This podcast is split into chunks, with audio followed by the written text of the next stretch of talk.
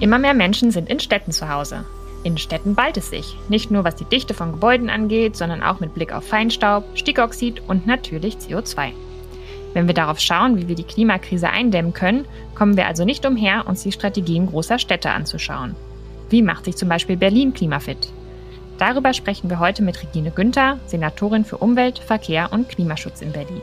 Ich bin Lea Wrenica und Sie hören den WWF-Podcast Überleben.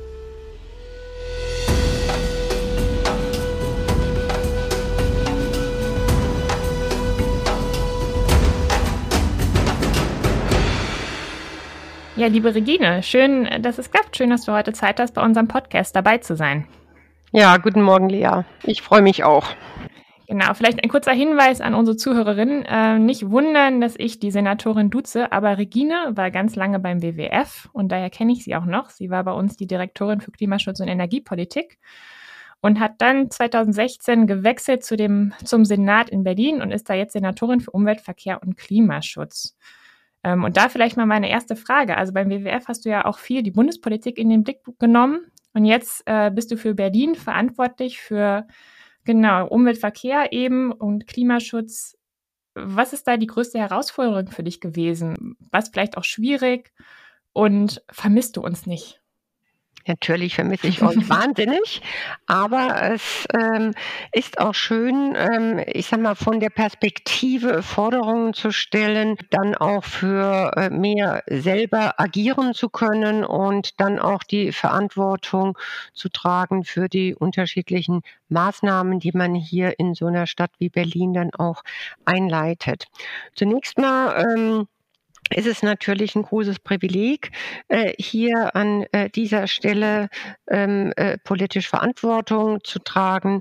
Und ähm, ich habe vor allem am Anfang die vielen Chancen auch deutlich gespürt. Also hier in Berlin haben wir eine Stadtgesellschaft, die in der Debatte auch sehr viel Veränderung einfordert, äh, gerade im Mobilitätsbereich, also dass viel mehr gemacht wird für den Umweltverbund, also für äh, äh Infrastruktur für Radfahrerinnen und Radfahrer, äh, mehr und äh, bessere Infrastruktur für äh, Fußgängerinnen, aber auch ein Ausbau vom ÖPNV. Das war, glaube ich, äh, gut und wir haben, glaube ich, in den letzten vier Jahren sehr stark auch ähm, die Debatte erweitert auf wie können wir äh, die Flächen in der Stadt ganz anders nutzen, so dass viel mehr möglich ist, gerade für die Menschen, die eher weniger verdienen. Das heißt, hier eine soziale Frage zu adressieren. Wie nämlich den Bund war, naja, ambivalent.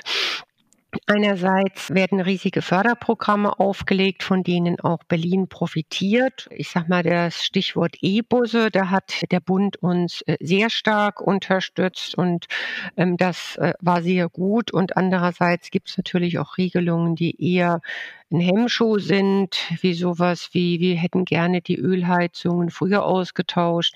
Da hat der Bund erstmal einen Riegel vorgeschoben.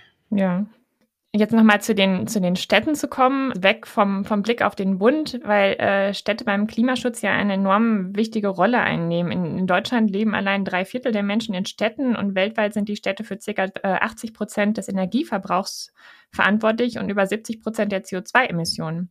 Du hast jetzt schon ein bisschen angesprochen, aber vielleicht kannst du noch mal kurz zusammenfassen, wo Berlin denn jetzt aktuell steht. Also ich glaube, Berlin ist eigentlich ganz gut aufgestellt. Ähm, wir haben unser Ziel bis 2020 40 äh, Prozent der Treibhausgase zu reduzieren gegenüber 1990 schon früher erreicht und haben uns jetzt auch äh, neue oder sind gerade dabei, uns neue ehrgeizige Ziele zu setzen. Trotzdem, in einer Stadt ist die Reduktion nicht ganz einfach. Die vergangenen Reduktionen haben wir viel erreicht, auch indem wir die Kohlekraftwerke vom Netz genommen haben. Und die zukünftigen Emissionsreduktionen werden vor allem durch den Gebäudesektor oder die Mobilität erbracht werden müssen.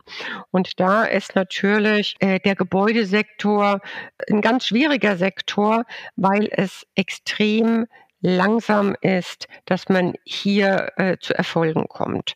Deshalb gilt es jetzt auch zusammen mit dem Bund äh, beschleunigt hier Programme aufzulegen, wie wir sanieren, wie wir im Gebäudesektor gerade bei Wärme auch ähm, die CO2-Emissionen senken können. Ja, Du hast jetzt gerade schon kurz angesprochen, dass in Berlin jetzt neue, sich neue Ziele gesetzt werden für die Treibhausgasreduktion. Bis 2030 sind das, glaube ich, 65 Prozent, die jetzt beschlossen wurden und bis 2050 95 Prozent. Das ist also deutlich mehr als vorher. Ähm, aber natürlich ist die Frage, also wenn man sich jetzt nochmal die Bedeutung von Städten vor Augen führt, die einen wahnsinnig großen Anteil eben weltweit haben an den Treibhausgasemissionen, reicht das schon für das 1,5 Grad Limit, was wir ja in Paris definiert haben?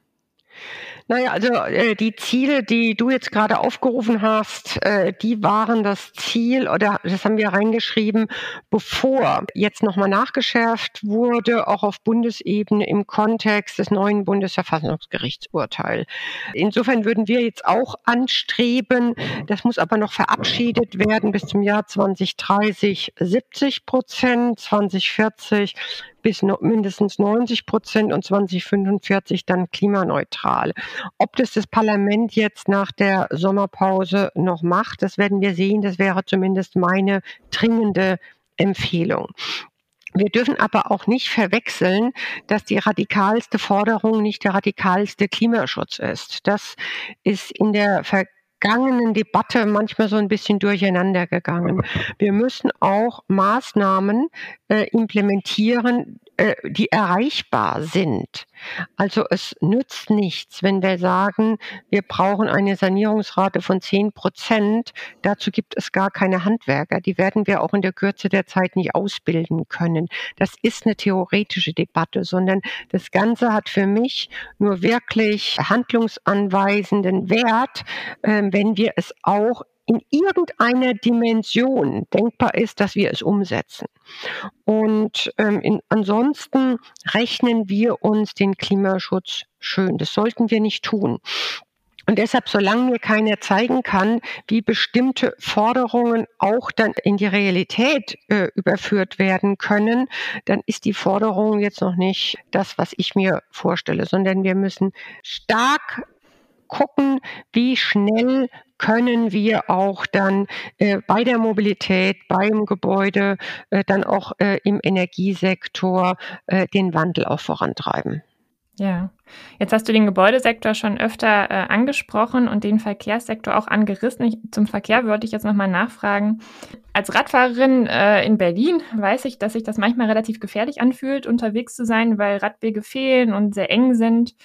Und äh, im, jetzt im Zuge der Corona-Pandemie gab es dann Pop-up-Radwege, aber da gab es dann auch sogar schon wieder gerichtliche Auseinandersetzungen. Also es scheint so ein bisschen eine verhärtete Front auch zu geben zwischen Autofahrerinnen und Radfahrerinnen. Ähm, was kann da auch die Regierung tun, um zu vermitteln und die Stadt voranzubringen zu einem zukunftsfähigen Verkehrssystem?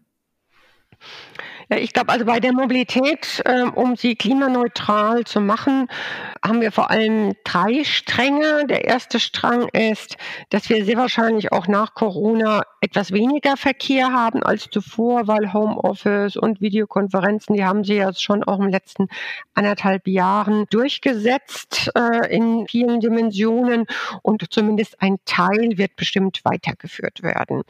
Dann müssen wir ähm, natürlich die Ladeinfrastruktur Infrastruktur für E-Mobilität schnell ausbauen. Und äh, da dürfen wir aber nicht den Fehler machen, dass wir daraus ein Parkplatzsicherungsprogramm machen. Das heißt, überall Ladesäulen in die Stadt, wo dann Autos parken, weil wir den Platz für Fahrrad brauchen oder Fahrradinfrastruktur.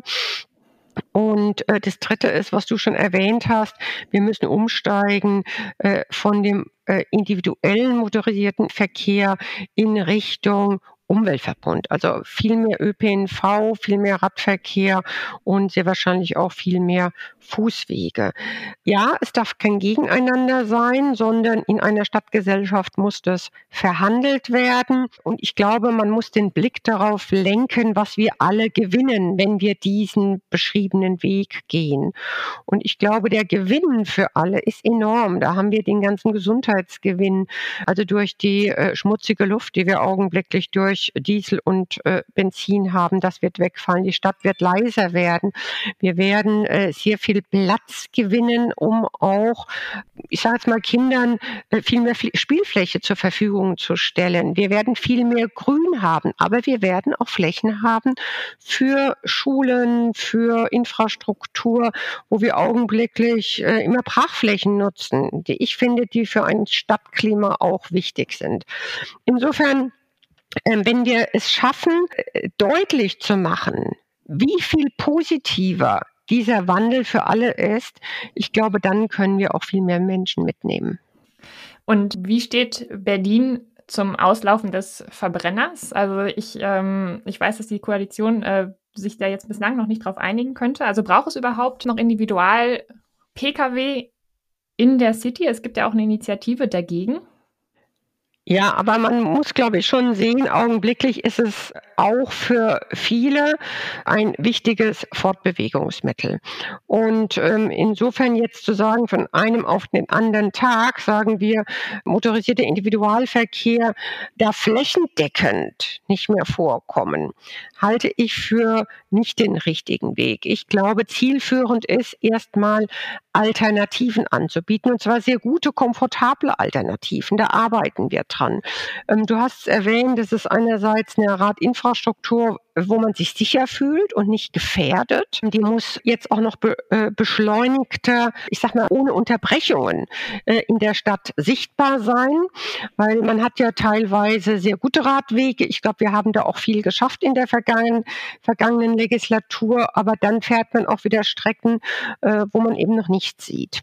Und dann brauchen wir auch einen ÖPNV, der äh, in einer dichteren Taktung zur Verfügung steht. Wir brauchen neue Wagen, sowohl bei U-Bahn als auch S-Bahn. Das sind alle sehr, sehr alte Wagen, die wir da haben. Und da muss, glaube ich, auch ein größerer Komfort da sein. Das sind alles Elemente, die Menschen motivieren werden, äh, umzusteigen. Und ich setze sehr stark auf dieses Element. Wir haben gute Alternativen, äh, die werden sichtbar. Und dann muss man auch, das muss man auch so sagen, bei dem Auto, da gibt es sehr viele Subventionen und Privilegien, die müssen langsam abgeschmolzen werden. Und in diesem Instrumentenmix von, äh, es heißt ja immer von Push und Pull, ähm, dann äh, sehe ich den Wandel. Mhm. Jetzt sind äh, Verkehr und Gebäude ja auch die Sektoren, die vielleicht in der Stadt sehr augenscheinlich sind, äh, was, was den Wandel angeht zu mehr Klimaschutz. Die Energieversorgung selbst spielt natürlich auch eine große Rolle, ähm, auch wenn in der Stadt jetzt große Freiflächen fehlen, um jetzt Solar- und Windparks hochziehen zu können. Also das geht nicht.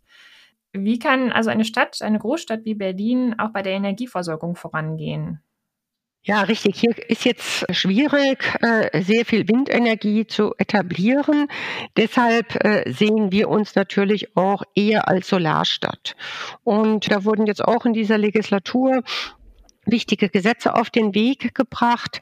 Also bei dem EWG, was noch verabschiedet werden soll, äh, sollen vor allem die öffentlichen Gebäude mit Solarenergie ausgestattet werden. Und äh, wir haben ein Solargesetz, bei dem, also Masterplan auch äh, Solarcity äh, und ein Solargesetz, bei dem auch bei privaten Gebäuden Solarflächen äh, installiert werden sollen. Ich glaube, wenn wir, und zwar verpflichtend, wenn wir das konsequent durchtragen, werden wir schon auch signifikant dann zu unserem eigenen Stromverbrauch beitragen. Wir werden schon viel importieren müssen auch noch, aber immer weniger über Jahrzehnte wurde ja vor den Toren Berlins auch Braunkohle abgebaut und äh, das hat natürlich enorm zur Klimakrise beigetragen, aber es gibt auch andere Folgen, die häufig nicht so thematisiert werden, was der Bergbau für das Grundwasser und die Flüsse bedeutet. Ähm, inwieweit spürt man heute zum Beispiel noch den Kohleabbau in der Lausitz, in der Spree? Ja, das ist in der Tat aus zweierlei Gründen äh, für Berlin problematisch. Einerseits durch die Sulfateinträge, die mittlerweile auch dann die Grenzwerte erreichen. Und insofern wäre ein frühzeitiger Kohleausstieg bestimmt auch für uns hier umweltentlastend gewesen. Aber womit wir uns augenblicklich noch viel mehr beschäftigen, ist das, dass die Wassermengenproblematik äh, in den Fokus rückt ähm, und wir haben einen angespannten Wasserhaushalt, dass es zu äh, Grundwasserabsenkungen kommt und äh, dass wir jetzt gerade Pläne aufstellen, wie können wir die Wasserversorgung Berlins äh, zukünftig so garantieren, dass es nicht zu Wasserknappheit kommt. Und das ist schon ein virulentes Problem. Mhm. Also es ist ja nicht nur Wasserknappheit, die Berlin betrifft, sondern die Klimakrise hat ja auch noch ganz andere Auswirkungen, äh, vor allen Dingen in Städten, was jetzt zum Beispiel Hitze und Starkregen angeht. Also inwieweit, was kannst du sagen, inwieweit äh, spürt Berlin die Folgen der Klimakrise schon unmittelbar und was, was spüren quasi die Bewohnerinnen von Berlin schon heute? Das ist richtig. Wir haben einerseits Klimaschutz, also dass wir sehr viel machen müssen, um die Treibhausgase zu vermindern. Da haben wir jetzt schon diskutiert, Mobilität, Gebäude, äh, Energieversorgung. Aber wir sind jetzt auch in einer Phase, dass wir nicht mehr sagen, zukünftige Generationen werden den Klimawandel spüren, sondern wir merken jetzt schon sehr hautnah, wie die Veränderungen wirklich auch sind. Augenblicklich haben wir, glaube ich, durchschnittlich 1,2 Grad über den vorindustriellen Werten. Und das ist nur ein Vorgeschmack. Also äh, Berlin, gerade im Sommer, wird sehr heiß. Der Juni ist äh, wieder einer der heißesten, die wir je hatten in äh, Berlin seit Aufzeichnung der äh, Temperaturdaten. Das ist natürlich schwierig, äh, weil wir noch keine angepassten Flächen haben. Also wir haben jetzt eine Anstrengung auf den Weg gebracht. Wir haben eine Regenwasseragentur gegründet, die dafür sorgen soll, dass bei allen neuen Quartieren genug Fläche ist, damit das Regenwasser nicht einfach in die Kanalisation gespült wird, sondern dass es vor Ort aufgefangen wird, dass es versickern kann, weil es dort natürlich das Klima deutlich verbessert vor Ort. Wir haben riesige Regenauffangbecken gebaut, äh, damit nicht alles in die Kanalisation läuft. Wir haben ja diese Mischwasserkanalisation. Das heißt, wenn es sehr stark regnet, vermischt sich dann das Brauchwasser mit dem normalen Trinkwasser und äh, das führt dann meistens dann zu einer Verschmutzung, was auch zu Fischsterben führt. Das versuchen wir zu vermeiden und äh, da äh, sind wir gerade dabei, Vorsorge aufzubauen. Wir sind aber noch nicht so weit. Und äh, wir haben Gebäude angesprochen. Also viele Gebäude hitzen sich gerade in den Dachgeschosswohnungen wahnsinnig auf. Es sind dann Temperaturen über 40 Grad. Und für sensible Personen ist es natürlich enorm belastend. Und da wird auf die Stadt zukünftig, werden da enorme Investitionen äh, zukommen, um hier durch Infrastruktur Abhilfe zu schaffen oder Anpassungsmaßnahmen aufzusetzen. Ja. Du hast jetzt gerade schon gesagt, der Juni ist wieder äh, sehr, sehr heiß gewesen dieses Jahr. Also es gibt viel mehr Hitzetage auch in der Stadt. Ist das Gesundheitssystem in, in Berlin auch darauf vorbereitet, dass es mehr Menschen geben wird in Zukunft, äh, vor allen Dingen halt in den Sommermonaten, die, die eingeliefert werden, eben weil sie sehr stark unter der Hitze leiden? Also nach meinen, ich bin jetzt keine Gesundheitssenatorin, nach meinen Begriffen ist das Gesundheitssystem so aufgebaut, dass man die Menschen hier versorgen kann. Aber unser Ziel soll ja nicht sein, dass alle in Krankenhäusern liegen, weil es so heiß ist, sondern dass wir eine, dass wir es vermieden haben, dass es heißer wird und dass, wenn äh, die Hitze, die jetzt schon nicht mehr zu vermeiden ist, dass man die in seiner eigenen Umgebung zu Hause so runterdimmen kann, äh, dass es äh, verträglich ist. Und das im großen Maße Maßstab. Deshalb ist es wichtig, dass die äh, Umgebung so beschaffen wird, dass äh, der Asphalt sich nicht so aufheizt. Ähm, deshalb ist das äh, Thema, das wir in den nächsten Jahren natürlich auch haben, Entsiegelung. Es muss äh, viel mehr Fläche sein, die nicht versiegelt ist, um es äh, insgesamt in Quartieren menschenverträglicher zu gestalten. Mhm.